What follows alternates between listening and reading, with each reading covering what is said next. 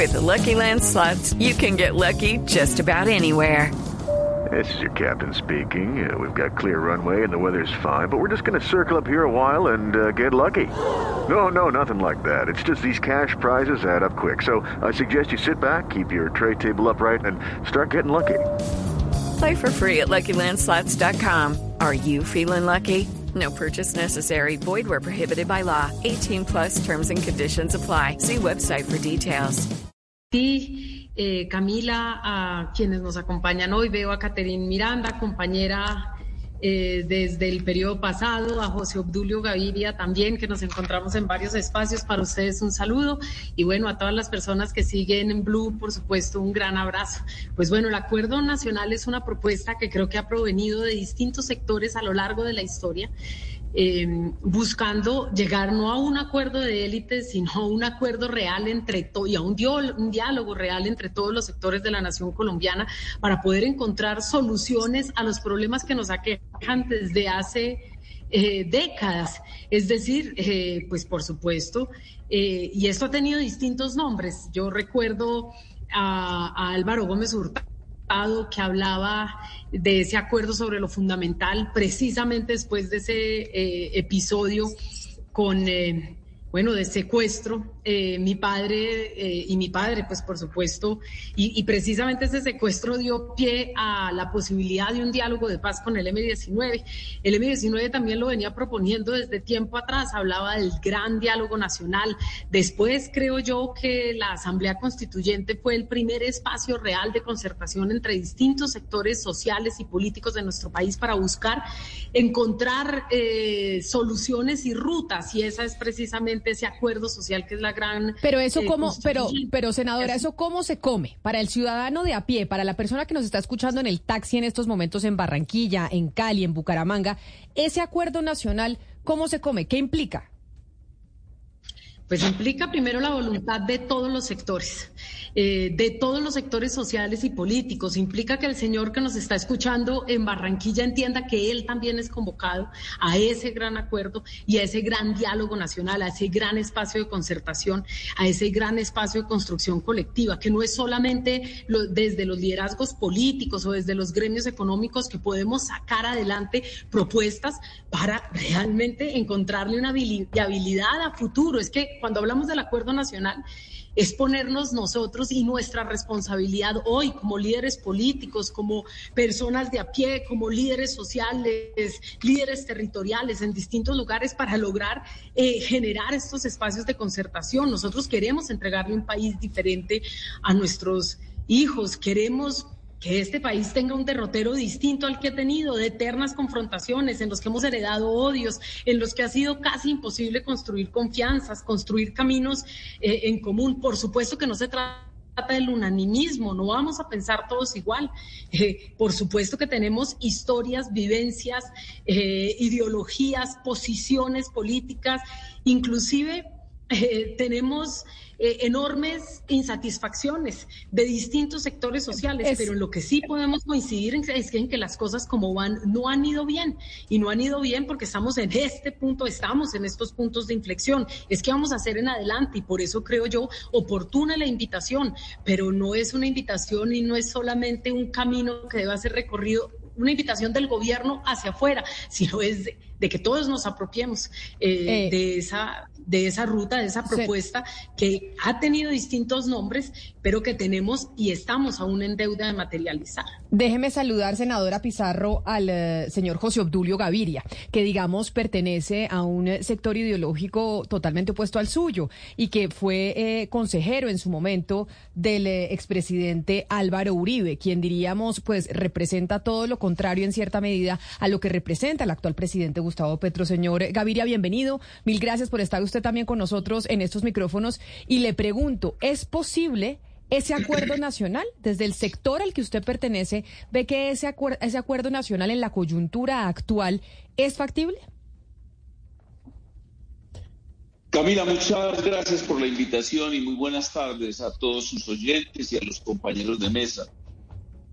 Mm, María José está describiendo un acuerdo abstracto, digamos un llamado a un acuerdo abstracto. presidente Petro hizo un llamado a un acuerdo concreto. Dijo, se refirió a los partidos de gobierno y de oposición para que lleguen a puntos comunes de solución a, los problemas sociales concretos. y además tiene un objetivo referente a su plan de gobierno, a su plan de desarrollo y a su agenda legislativa. En este campo yo esperaría que no haya acuerdo para bien del país. Lo digo pensando en los altos intereses del país. Por ejemplo, un acuerdo respecto al, a la propuesta estatista de la salud que lo ha expresado la ministra Corcho y lo ha expresado el propio presidente Petro, sería un gran retroceso.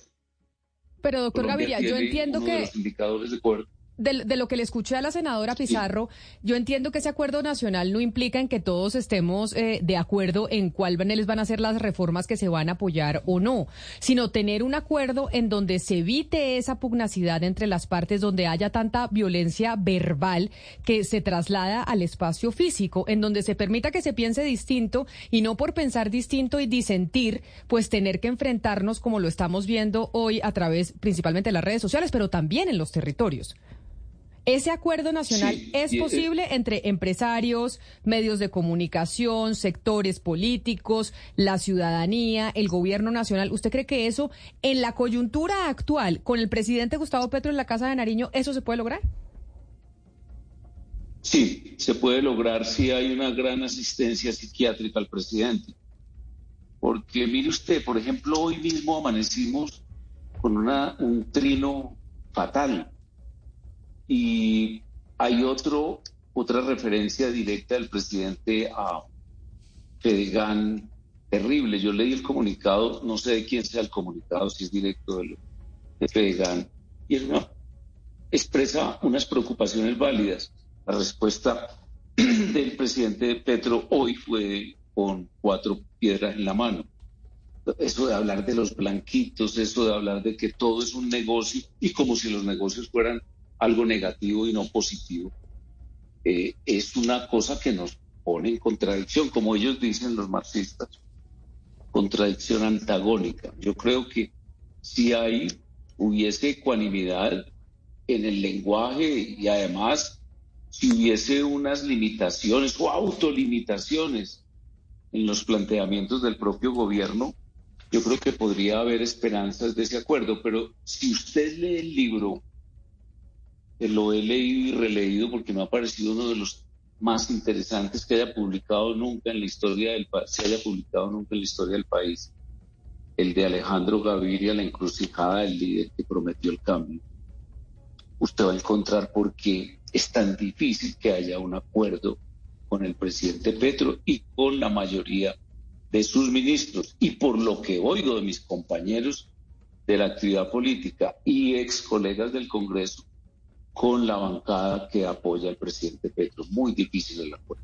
En un principio, la representante de la Cámara por la Alianza Verde, Catherine Miranda, apoyó la candidatura del presidente Gustavo Petro y estaba en la bancada de coalición. Hoy la oímos mucho más crítica y, de hecho, representante Miranda, dándole la bienvenida, usted ha sido una de las que dice que, pues, es muy difícil con el gobierno actual lograr ese acuerdo nacional y que ese acuerdo nacional, según lo que ha interpretado usted, es que todos sigan lo que dice el presidente y su gobierno.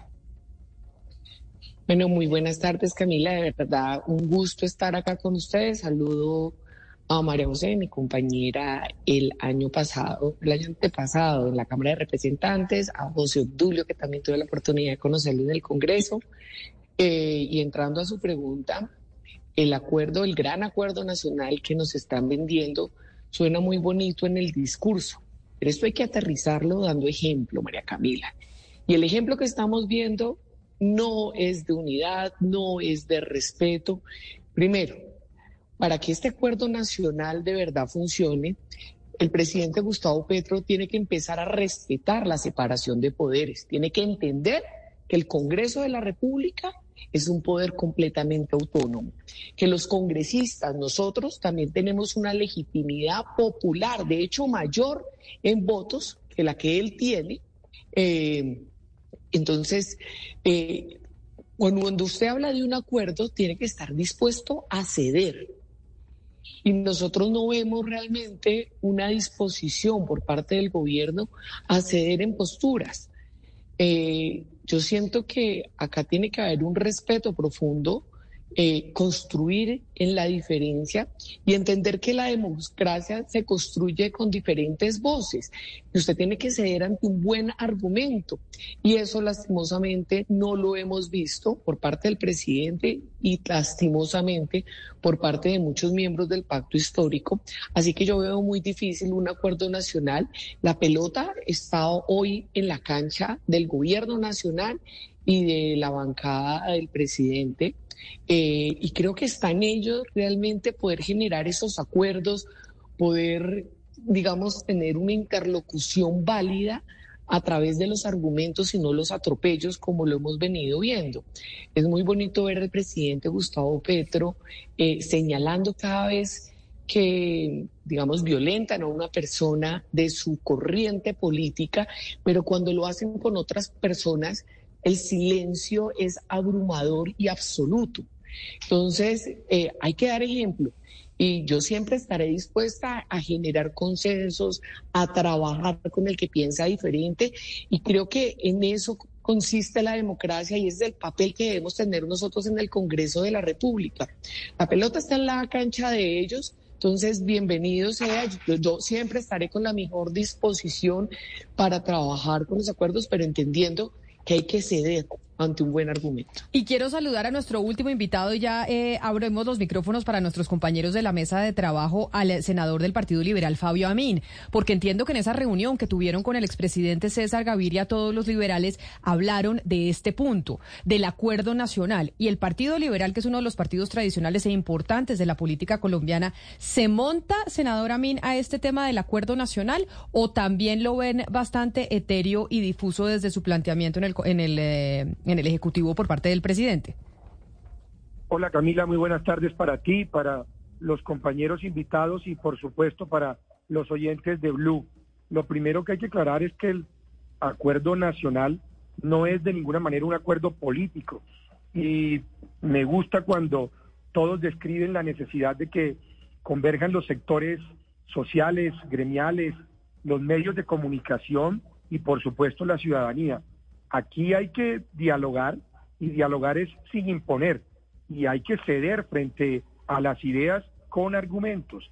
Yo lo que entiendo de la invitación a un acuerdo nacional es tratar los temas esenciales de país.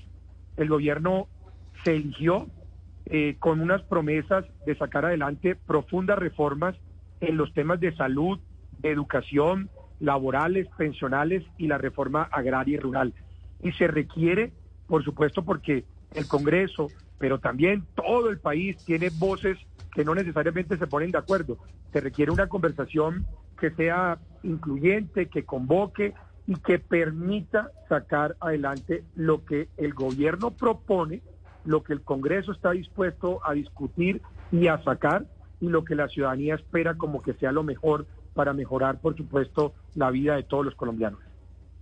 Eh, senadora María José Pizarro, varias personas han cuestionado la voluntad del presidente Petro para lograr eh, dicho acuerdo cuando en sus declaraciones suele hacer comentarios que polarizan o que descalifican a sus contendores ideológicos o que incluso estigmatizan a personas, organizaciones, eh, a los congresistas, los señaló de ser amigos de los narcotraficantes, a los terratenientes de comprar votos o de promover la compra de votos, a los empresarios de querer tumbar al gobierno, por mencionar pues solamente algunos.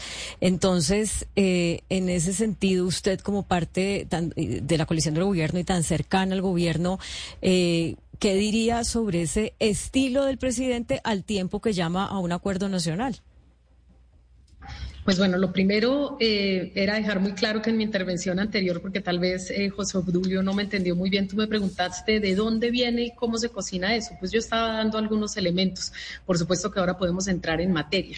Eh, en segundo lugar, yo creo que el presidente no ha estado invitando únicamente a los partidos políticos, ha estado invitando a la sociedad colombiana en su más amplia expresión entonces aquí creo que es importante. Ahora, un acuerdo nacional no implica olvidar lo que ha sucedido en nuestro país históricamente. Al contrario, yo creo que es a partir de esas reflexiones y esas realidades que nosotros podemos encontrar esos mínimos básicos eh, para hacer viable la nación para poder aprender a relacionarnos de una manera diferente, eh, con un reconocimiento mutuo por las distintas historias, por lo que cada uno de nosotros ha aportado a la nación colombiana.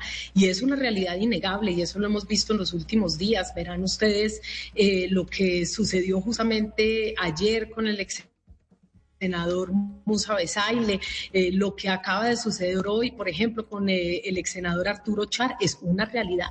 Es una realidad que debemos enfrentar y debemos superar. Y ese es el gran reto.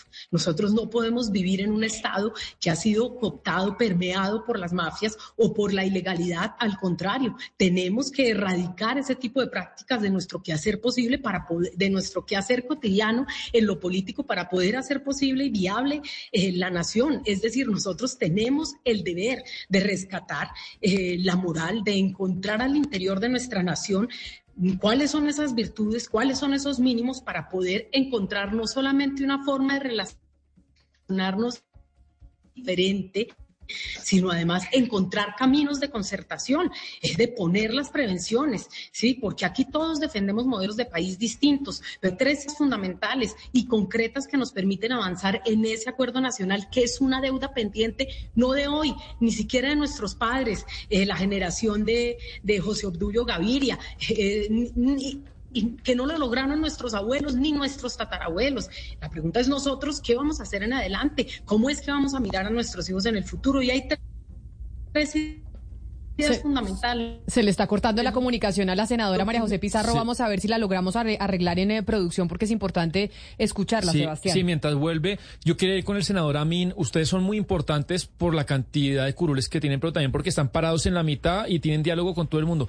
Quiero que nos ayude, doctor Amin, a qué es un acuerdo nacional y qué es lo que lo está obstaculizando que las personas cedan en la reforma de la salud, que las personas cedan en la reforma pensional, de manera concreta, ¿qué se debe hacer para que avance? Como porque saliéndose del discurso, sino en el día a día, ¿qué se debería hacer? Yo debo, debo, debo eh, resaltar la expresión de Camila cuando le hizo la pregunta a María José. Aquí lo que se requiere es la voluntad del señor presidente de la República, que es la voz de su gobierno. Y entonces, si el presidente lo expresa y así lo quiere, pues se inicia el debate de todo lo que se pretende sacar adelante como tema de país en un acuerdo nacional. Y eso requiere que sus ministros, eso requiere que su equipo de gobierno venga al Congreso y debata las reformas. No se impone, se abre una discusión y aquí, como se ha planteado, con las posiciones de los partidos, la representación de la ciudadanía, nosotros podemos sacar adelante la mejor, el mejor texto para cada una de las pretensiones reformistas que hay en los temas que hace algunos minutos mencioné. Claro que el partido está dispuesto y lo hemos hablado con el director único, lo hemos hablado con las bancadas. El gobierno tiene muy buenos amigos en el Senado Liberal, muy buenos amigos en la Cámara Liberal, pero de verdad que no se trata de nada distinto a que la discusión se surta en el escenario que es en las cámaras del Congreso de la República. Sí, eh, doctor José Tulio Gaviria, eh, usted hablaba eh, en, el comienzo de su, en su respuesta anterior sobre el caso de, de Fedegan. Y le voy a preguntar la relación que van a jugar o qué papel van a jugar en esta en este acuerdo nacional que propone el gobierno del doctor Petro, eh, el papel de los gremios, y lo digo porque de los pocos gremios que desde un comienzo se sumaron al gobierno, digamos de alguna manera, fue Fedegan, precisamente eh, a través del, de su presidente, el doctor José Félix Laforí, que hace parte de la mesa de negociación de La Habana con el ELN. Pero el doctor Laforí propuso la creación de las brigadas solidarias ganaderas, y fue una propuesta que fue que contó con el respaldo de todo el gremio ganadero y sin embargo el presidente de la República dice hoy que eso es incitar al paramilitarismo. De tal manera que uno vería que en este acuerdo nacional los pocos gremios que van a, que se sumaron al gobierno en un comienzo, el propio gobierno los está sacando de ese acuerdo. ¿Usted cómo analiza el papel de los gremios, doctor José Dulio, en ese acuerdo nacional que propone el presidente de la República? Yo simplemente les recomiendo que pierdan toda esperanza quiero decir que por más diálogo formal que se intente, no hay posibilidades de acuerdo. Le voy a poner un caso. ¿Qué acuerdo puede haber en la salud? Un país que tiene el 98% de cobertura de salud, que por ejemplo en un ranking de las 10 entidades o instituciones hospitalarias, desde el Río Grande en, en México, o sea, en Estados Unidos, hasta la Patagonia, Colombia tiene cinco porque hubo inversión privada. ¿Qué esperanzas pueden tener si el objetivo es estatizar el servicio de salud?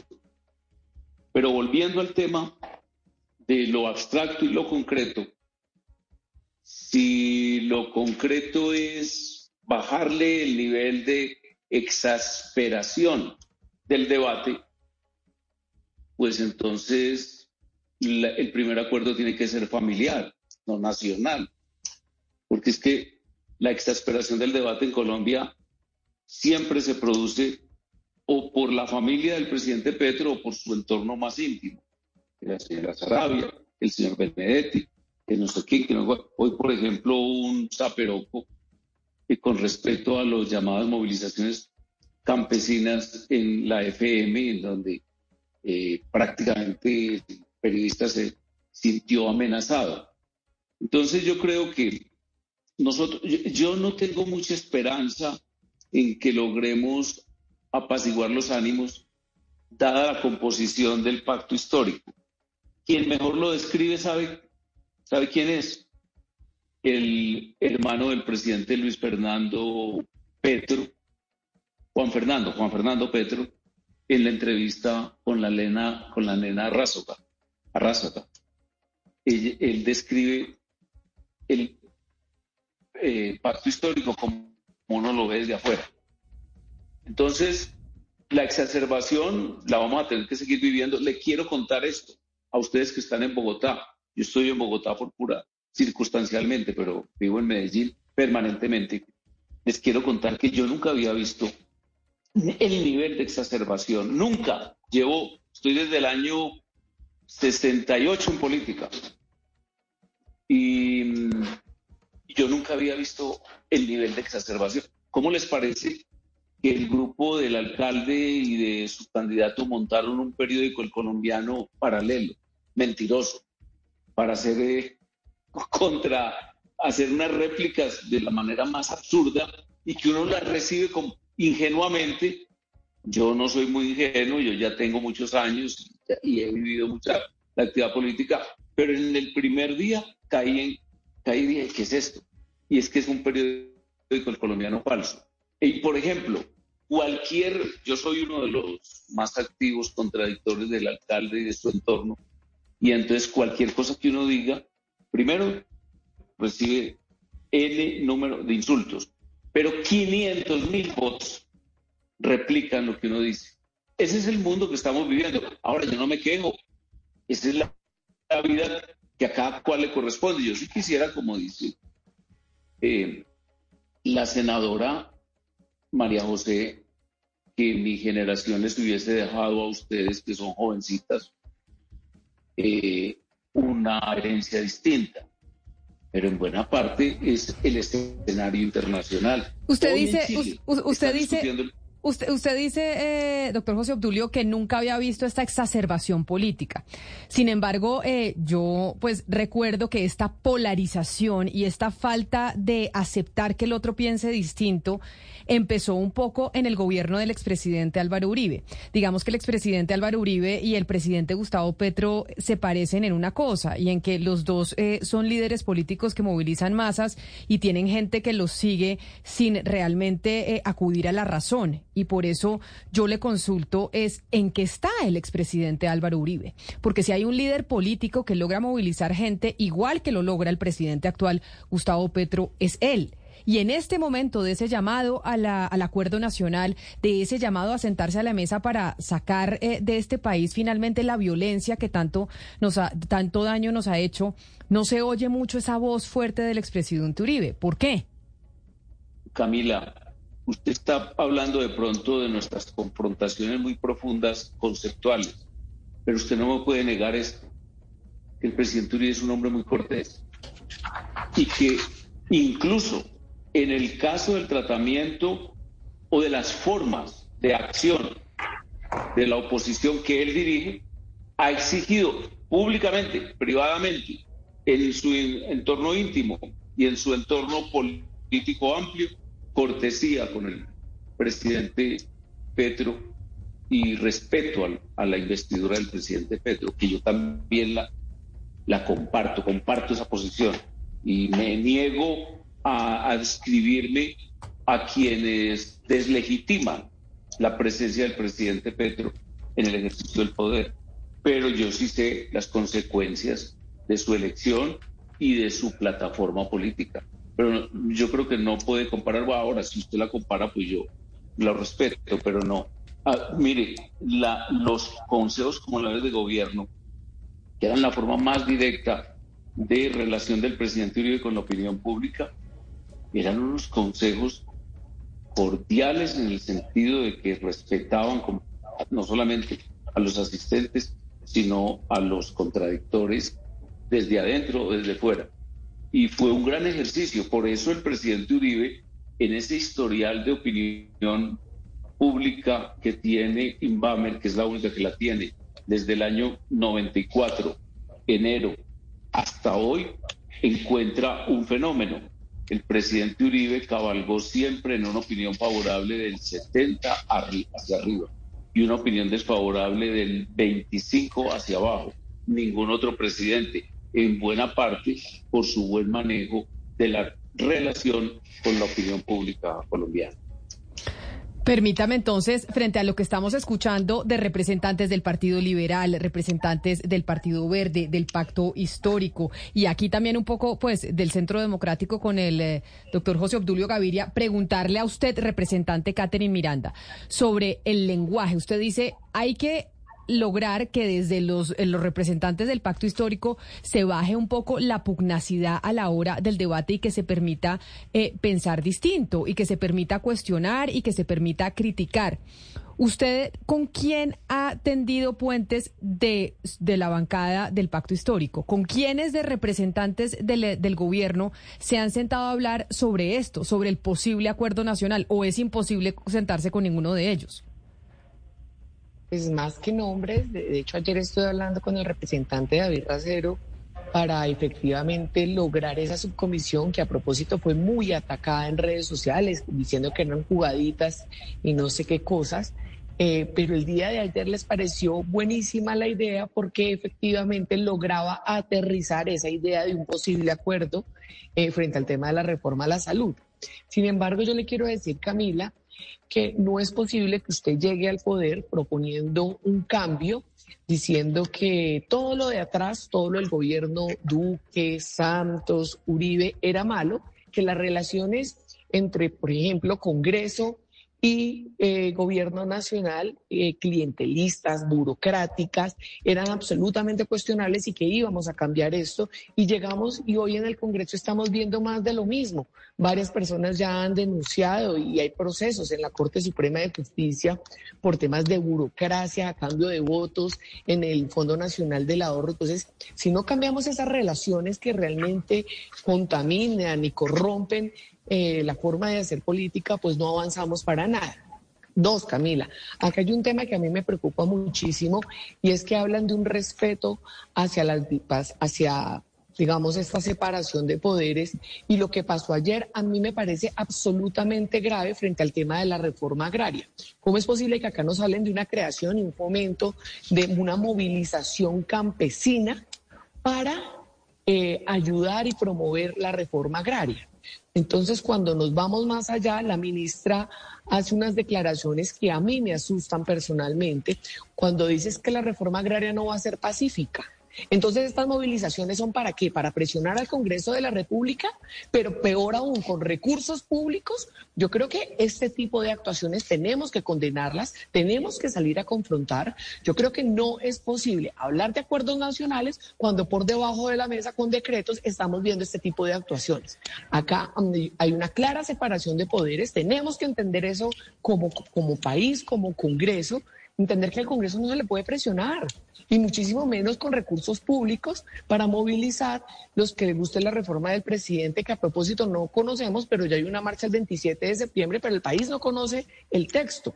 Entonces yo hago un llamado a que aterricemos ese llamado y es de, de acuerdo nacional a las cosas que de verdad son.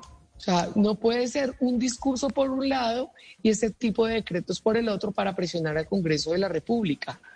Entendamos que tiene que ser el gobierno nacional. Algunas cosas les gustará, en algunas cosas perderá, pero en eso consiste la democracia. Y creo que ese es el llamado que yo le hago al pacto histórico, a, los partidos de oposición, que acá todos tenemos que ceder. Mire, Camila, que yo presidí las comisiones económicas eh, el año pasado y tal vez lo único que le ha salido al presidente Gustavo Petro eh, relevante en esto, en lo que lleva de presidente, es la reforma tributaria y el plan de desarrollo. ¿Y sabe cómo se construyó esto, Camila?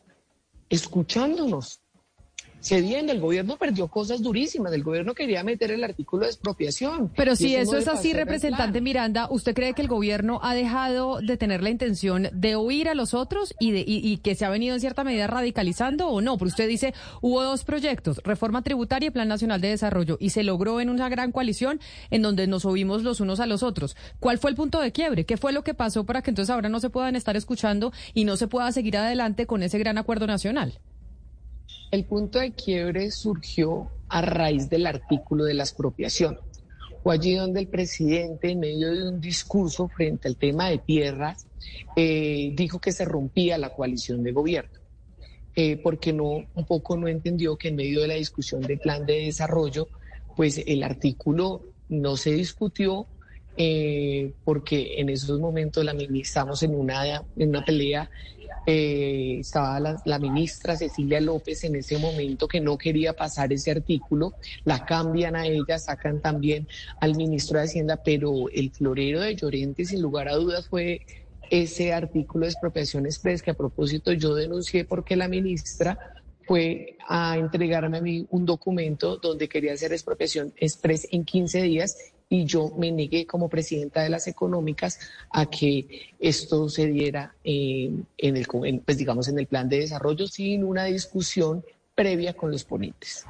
Representante Miranda, dentro de lo que usted dice, pues ha, puesto sobre la mesa pues aspectos muy importantes y dentro de ellos está el conocimiento que tiene la ciudadanía de todo lo que se dice y todo lo que se hace en el Congreso.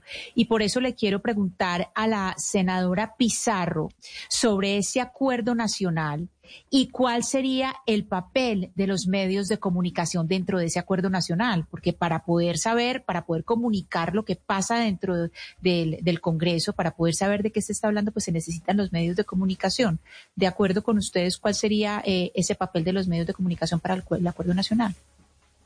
Eh, María Camila, a mí me gustaría, eh, eh, digamos, plantear tres ideas que fue donde se cortó la comunicación, porque creo que ahí puedo desarrollar no solamente tu respuesta, sino a lo mejor eh, pues digamos, complementar o en algunos casos, pues por supuesto, contradecir algunas de las afirmaciones que aquí se han dado. Hay tres ideas que son fundamentales y que son muy concretas para avanzar en un acuerdo nacional y son esos mínimos sobre los que deberíamos estar de acuerdo. En primer lugar, es que debe haber una garantía universal a los derechos. No puede haber un acuerdo nacional si las amplias mayorías del país no pueden acceder a la educación eh, a una educación de calidad, si no podemos acceder a una salud de calidad, si no se puede reformar absolutamente nada para que las mayorías de este país, que son los empobrecidos, puedan tener un acceso digno a la salud, que puedan acceder a una vivienda, que puedan acceder a un trabajo y dejen de estar en esta, ojalá logremos superar los altos índices de informalidad que tenemos.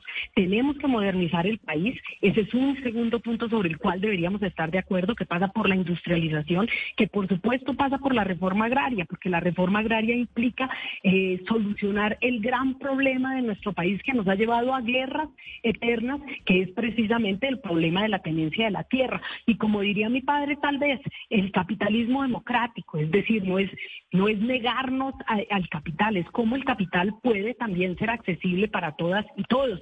Y al final, el fin de la violencia. El fin de la violencia es un ingrediente fundamental, es decir, la solución al conflicto con la guerrilla, eh, eh, eh, la solución a distintos conflictos absolutamente degradados, a una guerra absolutamente degradada. Y aquí voy al punto, es que aquí también se asesinó y se masacró a toda una forma de pensar distinta en este país a quienes luchaban por la tierra. O sea, este país viene de unas dinámicas de violencia que se han degradado con el tiempo y que no hemos podido superar. Si nosotros no estamos de acuerdo en estos tres fundamentales, pues va a ser muy difícil. Entonces la pregunta es, eh, aquí el senador eh, el, perdón, el ex senador José Obdulio hablaba de la composición del pacto histórico. El pacto histórico está compuesto por gente que viene precisamente de esas luchas sociales y de esas luchas políticas que no fueron escuchadas y que fueron pero, y que puedo terminar de hablar porque yo creo que no interrumpí a nadie. Así que lo que creo eh, efectivamente es que esa es parte de la nación colombiana, somos parte de la nación colombiana, como ustedes, como Caterín, como el senador Fabio Amín, como distintos sectores de la sociedad, todos hacemos parte de la misma nación, no podemos negarnos los unos a los otros. No podemos negarnos los unos a los otros. Es que la negación es la que nos ha llevado a esto. Entonces, y entonces ahí vendría también, por supuesto, el papel eh, de los medios de comunicación. Nosotros esperamos que ustedes sean los grandes aliados porque es la forma de comunicarle a la sociedad una invitación que no es solamente para las élites políticas o para las élites sociales, es un, acuerdo del cual tiene que ser parte la sociedad colombiana. Nosotros no podemos tenerle miedo allí a la movilización social, ni siquiera podemos tenerle miedo a que nos confronten. Y por supuesto nosotros también podremos presentar nuestros argumentos y presentar nuestros argumentos no es una confrontación constante. Decimos es que aquí hay que moderar el lenguaje. Pues muy bien, todos tenemos que moderar el lenguaje porque yo recibo insultos cotidianos, gravísimos, amenazas de todo tipo, y yo no veo a nadie saliendo a decir gravísimo lo que sucede con la senadora María José Pizarro, y son ataques igual o más senadora, que ha recibido. No, es por interrumpir, es que quedan dos eh, minuticos, imagínense, eh, estamos encantados de, la conversación, pero quedan dos minuticos y me parece importante la, pregunta de, cierre, no es por nada más, es que queda muy poco tiempo, y, la pregunta es para usted, entonces va, va a seguir con la palabra. Un acuerdo nacional consiste en ceder, como lo han dicho todos, porque si ustedes tuvieran el 100% de las curules, pues no se necesita ceder. Concretamente, ¿en cuál de todas las cosas con las que usted sueña, con las que usted pelea, está dispuesta a ceder para un acuerdo nacional? Me gustaría que cerremos esta conversación de parte suya. ¿En qué usted y el pacto histórico está dispuesto a ceder para que haya un acuerdo nacional? Nosotros estamos dispuestos a construir los acuerdos y los consensos y sabemos que construir acuerdos y consensos implica ceder, implica que dejemos de jugar boxeo y que los medios de comunicación dejen de ser el ring tenemos que aprender todos a relacionarnos de una manera diferente y a cuestionar. Pero, pero entonces, senadora Pizarro, en ese orden de ideas, ¿usted cree que ese ese ring o ese mm, ese boxeo que se está peleando reconocen que también se está peleando desde el propio gobierno y que incluso esas declaraciones que ayer suscitaron la molestia de muchos de sus compañeros en el Congreso de la República por parte del presidente Gustavo Petro, pues no ayuda en que se desescale esa violencia verbal en la que se está viviendo, que se está viviendo en el país. ¿Ustedes reconocen eso y están dispuestos a ceder en eso también? Precisamente, por eso ayer planteé en mi intervención lo que yo consideraba era la ruta a seguir.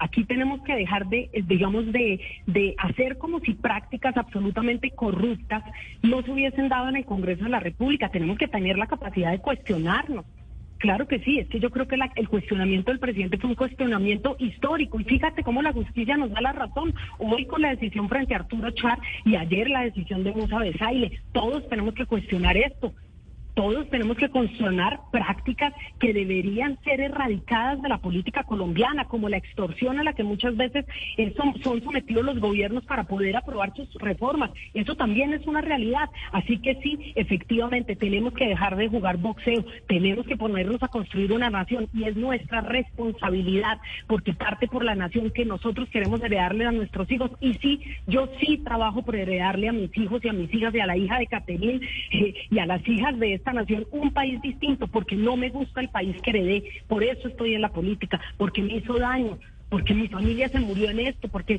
hemos sufrido lo indecible todas y todos.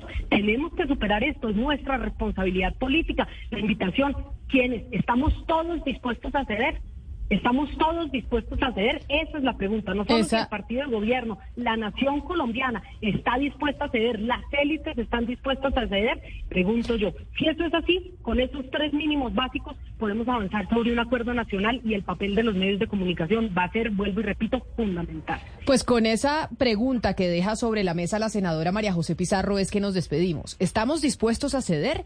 Todos en Colombia para lograr ese acuerdo nacional? ¿Está dispuesto a ceder el gobierno del presidente Gustavo Petro, su bancada? ¿Está dispuesto a ceder todos los partidos de oposición, los empresarios, la ciudadanía? ¿Estamos dispuestos a ceder en esta pugnacidad? Esa es la gran pregunta con la que nos quedamos hoy para saber si es posible o no ese acuerdo nacional, que busca o lo que plantea es que erradiquemos la violencia de nuestro país.